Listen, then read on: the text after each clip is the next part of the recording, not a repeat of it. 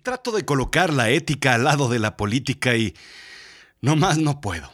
Pareciera que fueran contrincantes más que aliados. ¿Estás de acuerdo? Déjame ayudarte a entender por qué se complica tanto la asignatura de ética para los políticos. Porque la ética y la política no se mezclan. Están en esquinas separadas. La realidad es la verdad, lo efectivo y con valor práctico. Lo absurdo es extravagante, irregular, irracional, disparatado, opuesto a la razón. Bienvenidos a Azul Chiclamino, la realidad de lo absurdo. Yo soy Rodrigo Job y yo te cuento.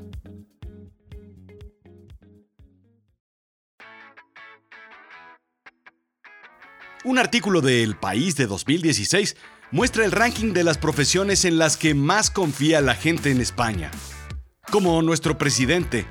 Es viejo, pero hay que hacerle caso. Si hoy en día, 2020 años después, seguimos hablando de Cristo y es igual de relevante, un artículo de apenas cuatro años de antigüedad puede ser relevante hoy, ¿no crees? En fin, en el número uno se encuentran los bomberos, seguido por enfermeras, farmacéuticos, agricultores, entre otros. A media tabla, empresarios. Como dijo la India María, pues ni de aquí ni de allá, aunque ya lo dijo en otro contexto más migratorio. Pero la idea no es mostrar un cielo de arcoíris pintado con unicornios, porque para eso están, pues, las caricaturas de unicornios y cariñositos. Vamos a la parte interesante, picosa, divertida. Los últimos lugares. Las profesiones en las que menos confiamos son el clero, los alcaldes, los empleados de la banca y sí, los políticos. Solo el 6% de los encuestados confía en los políticos. Más gente confía en el Cruz Azul que en los políticos. Todo este rollo pretende justificar lo que yo pienso de la política a través de las conclusiones de alguien más. Básicamente el clasiquísimo no lo digo yo, lo dice el país. Aunque pues sí lo diga yo. Sin embargo, no es difícil entender que este es solo el sentir de España, sino el de México también, el de Latinoamérica e incluso el de los Estados Unidos. Forbes hace una lista muy similar de las profesiones más y menos confiables de los Estados Unidos, y los resultados son calca. El papel calca era una hoja de carbón que se ponía entre dos páginas blancas que al escribir hacía una copia inmediata. Era algo así como entre magia y brujería. En primer lugar, al igual que en México, enfermeras y enfermeros, por aquello de la lucha de géneros. En los últimos lugares, vendedores de coches. Y muy, muy al final, miembros del Congreso. Subrayo, no lo digo yo, aunque sí lo digo yo. Lo dice Forbes. Y esto es lo que tú piensas, nosotros pensamos y vosotros pensáis. La confianza y desconfianza recae en la ética, y me voy a enfocar en los últimos lugares de ambas listas. ¿Por qué la política? En un inicio pretendía hablar de la ética en general. También en los negocios, porque también hay mucho ahí de qué hablar. Enron, WorldCom, Global Crossing, Pelón Pelo Rico, pues básicamente porque hay mucho espacio vacío y aire en el producto que te entregan. Y otras más. Pero eso merece un episodio en particular. Déjame leerte un pasaje. Nadie es justo por su voluntad, sino por fuerza, de modo que no constituye un bien personal, ya que si uno piensa que está a su alcance cometer injusticias, realmente las comete. Este es un extracto de La República de Platón, un diálogo entre Sócrates y Glaucón. Si pudiéramos, todos cometeríamos injusticias, dice el texto. ¡Wow! Como extraído del diario personal de Darth Vader.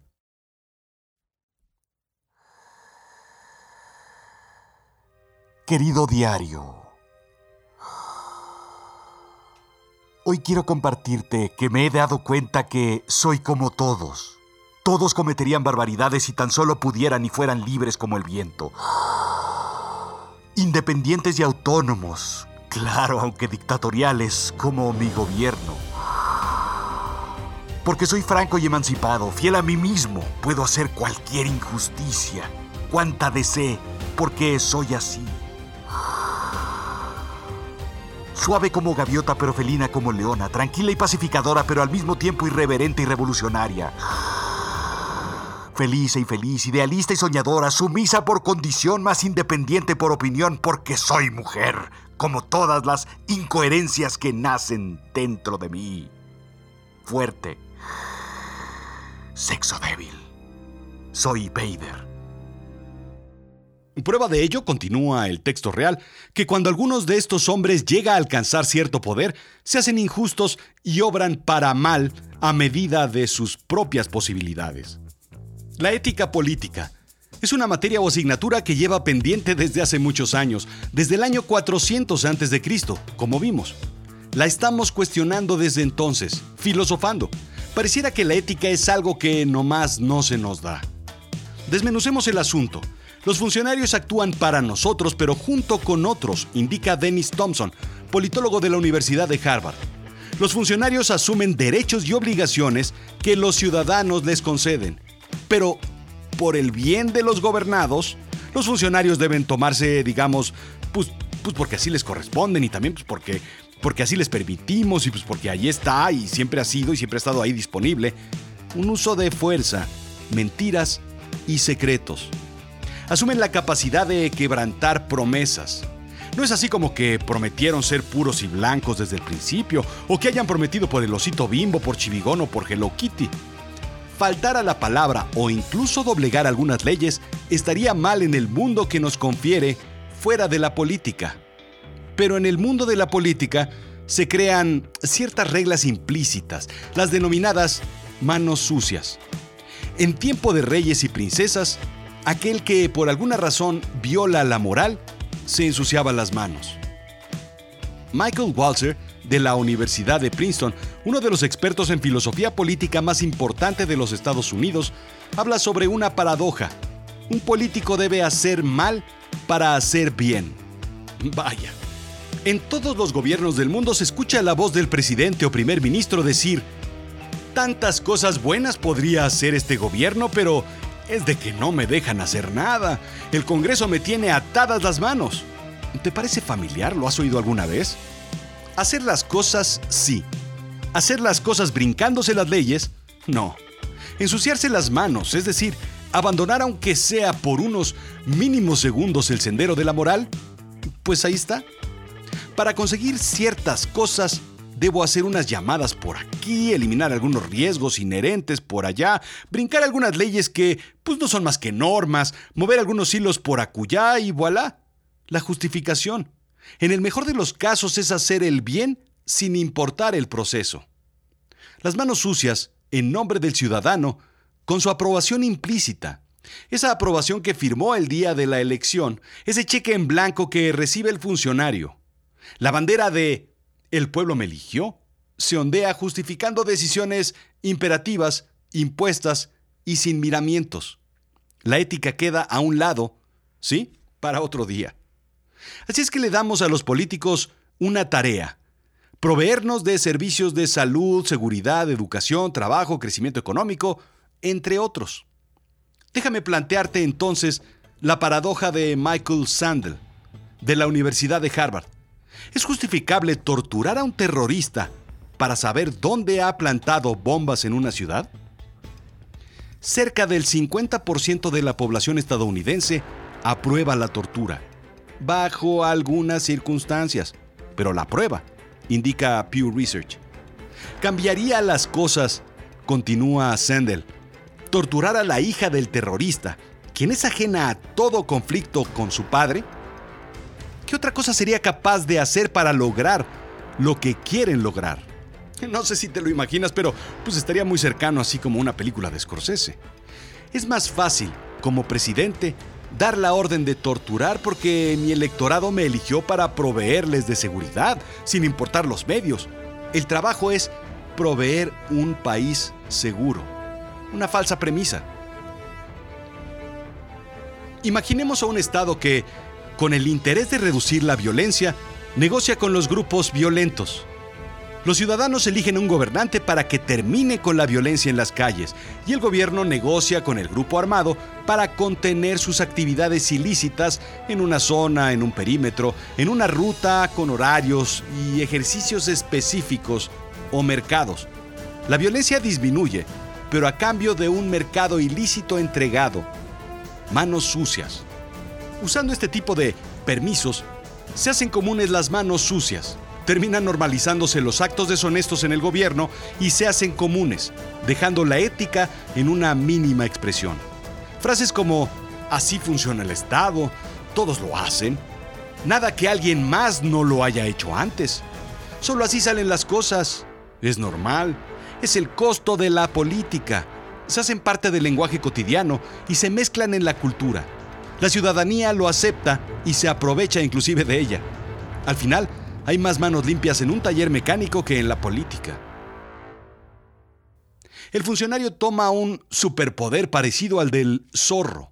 Astuto, sagaz, mañoso, hábil, y ese es su capital. Mientras más habilidoso sea para rodear los tapones o stoppers, más capital político tiene. Ese acervo se pone al servicio del ciudadano en forma de paradoja. Para cambiar la deshonestidad en el poder, es necesario estar en el poder y para acceder a él, a veces hay que ser deshonesto. Digamos, pues hablar un poquito las reglas, normas, leyes y uno que otro artículo constitucional. Nada de cuidado. Tal vez una mentirijilla por aquí, una difamación por allá. La deshonestidad en el gobierno pareciera sorprender, pero nunca es sorpresa. Jean-Paul Sartre decía, ¿Cómo te aferras a la pureza, muchacho? ¿Qué miedo tienes de ensuciarte las manos? Bien, sigue puro. ¿De qué te servirá? ¿Y para qué has venido con nosotros? La pureza es el ideal del faquir y del montaje. Vosotros, los intelectuales, los anarquistas burgueses, utilizáis la pureza con pretexto para no hacer nada. No hacer nada, quedarnos quietos, apretar los puños, llevar guantes. Yo tengo las manos sucias, hasta los codos. Las he hundido en la mierda y en la sangre.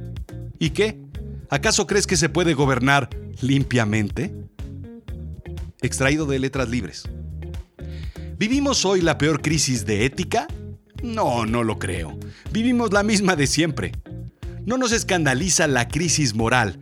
Lo que nos escandaliza es el presente. ¿Qué suceda hoy? Porque estamos vivos incluso desde Sócrates, Platón, Maquiavelo, Sartre, pero si crees que hay una crisis ética en la política hoy, tal vez sea porque no estás del lado que gobierna. Al final en la política decía Maquiavelo, el fin justifica los medios, y esa es probablemente la frase más importante y más aceptada a lo largo de todo lo que tiene que ver con la política hoy en día. Que las cosas se resuelvan como se deban resolver, mientras yo, pues yo miro para otro lado, y no me entero del camino tomado. Eso decía Maquiavelo. Pero de Maquiavelo platicaremos posteriormente porque él, él tiene muchas cosas reales y absurdas que contarnos. Esto fue Azul Chiclamino, la realidad de lo absurdo. Yo soy Rodrigo Job. Sígueme en SoundCloud y en Apple Podcast. Y sobre todo, en todas las aplicaciones de podcast que tengas en tu teléfono o que puedas conseguir en tu computadora o donde sea que sea. Sígueme en Instagram, Twitter, Facebook, en todas las redes sociales. Pero sobre todo, te voy a decir algo. ¿Por qué no le dices a Siri que te ponga algún episodio de Azul Chiclamino? Ah, ¿verdad? Eso no te lo había dicho. Dile y tú lo escuchas. Gracias.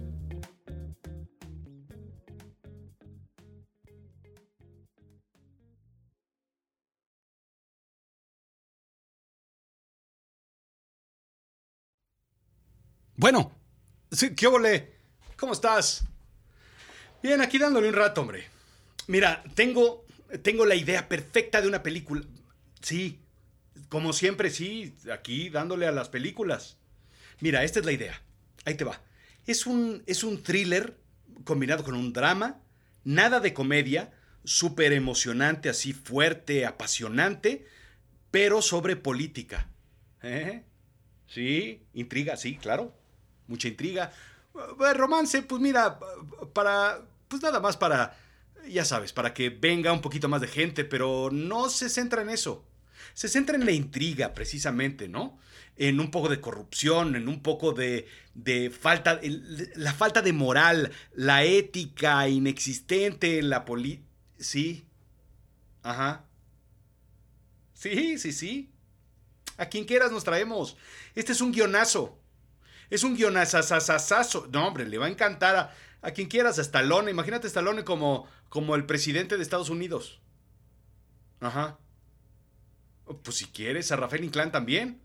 O sea, cae en cualquiera, ¿eh? Nada más que sea buen actor, eso sí. Y que esté comprometido. Bueno, pues resulta que este personaje, el presidente, que es el, el personaje principal, bueno, pues es. Es un tipo con toda la ética en el mundo. Y entonces está en contra de todo el sistema él solo. Es como un superhéroe, pero en contra de todo el sistema político. Sí. Bueno, bueno. Bueno, bueno, bueno. Bueno. Lupita, me colgaron. ¿Me, me comunicas otra vez, porfa?